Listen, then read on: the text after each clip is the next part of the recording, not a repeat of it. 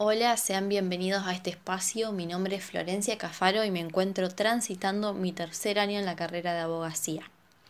Antes de comenzar, me gustaría agradecerles profundamente a Cintia y a Marcelo por esta gran iniciativa que espero sea muy fructífera para todos y nos ayude a afrontar de la mejor manera cada una de nuestras asignaturas y en particular esta que nos convoca hoy que es el derecho constitucional. El tema sobre el cual vamos a profundizar es el control de constitucionalidad y convencionalidad en nuestro sistema jurídico. Para comenzar, me gustaría que nos remontemos al año 1994, la reforma constitucional argentina, en particular el artículo 75, inciso 22, el cual le otorga jerarquía constitucional a los tratados sobre derechos humanos a los cuales la Argentina había adscrito hasta el momento.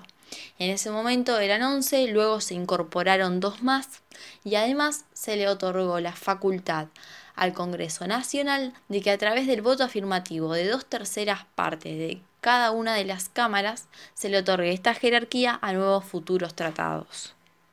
Esto nos lleva a preguntarnos qué significa la jerarquía constitucional, qué conlleva a ello. Para poder hacernos una mejor idea un poco más figurativa y sencilla, podemos traer a colación la pirámide de Kelsen, que tiene en su cúspide a la Constitución y bueno, en nuestro ordenamiento particular también a los tratados internacionales que anteriormente mencionamos. Por debajo de ellas se encuentran las leyes nacionales, las constituciones provinciales, las leyes provinciales, las ordenanzas municipales, entre otras.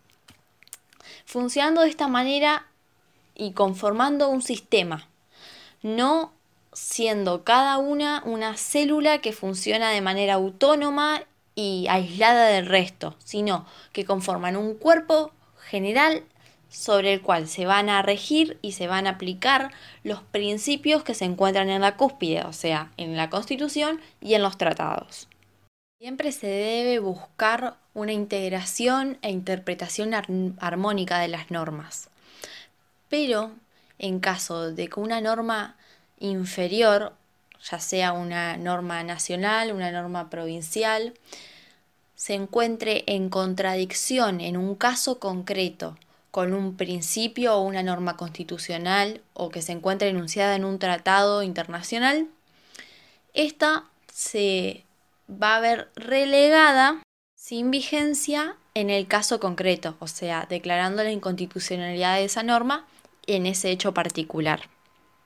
Para comenzar a hablar en particular del control de constitucionalidad, me gustaría aclarar que existen distintas modalidades para ejercerlo y que nuestro ordenamiento jurídico en particular se basó en el sistema norteamericano, el cual en el año 1803, a través de un leading case llamado Marbury vs. Madison, declara el control de constitucionalidad por primera vez.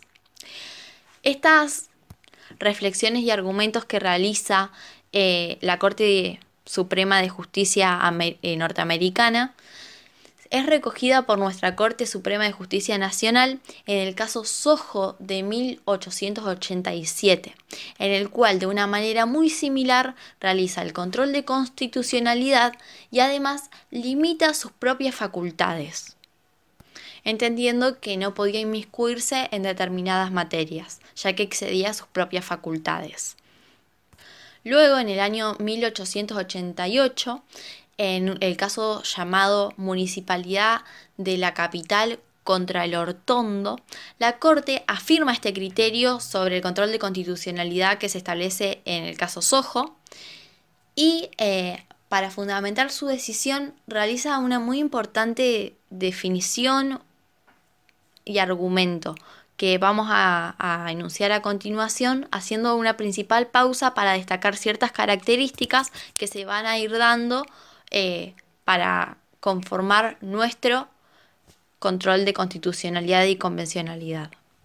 La Corte afirma que los tribunales de justicia tienen el deber y la atribución de examinar las leyes en los casos concretos que se traen a su decisión, comparándolas con el texto de la Constitución para determinar si guardan o no conformidad con esta y abstraerse de aplicarlas si se encuentran en oposición a ellas. Acá debemos resaltar que son los jueces quienes se encuentran capacitados para realizar el control de constitucionalidad. ¿Y en qué se funda la Corte para decir esto?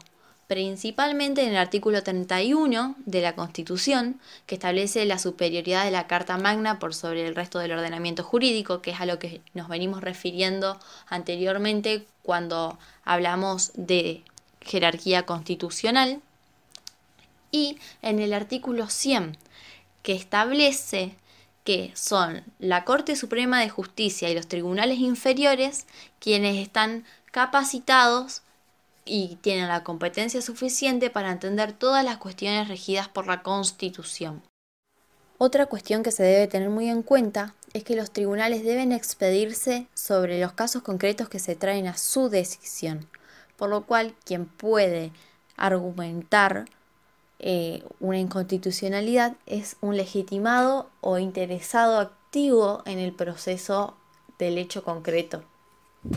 Por último, la Corte en el caso Lortondo termina definiendo que el control de constitucionalidad es una atribución moderadora a uno de los fines supremos y fundamentales del Poder Judicial Nacional y una de las mayores garantías con la que se ha entendido asegurar los derechos consignados en la Constitución contra los abusos posibles e involuntarios de los poderes públicos.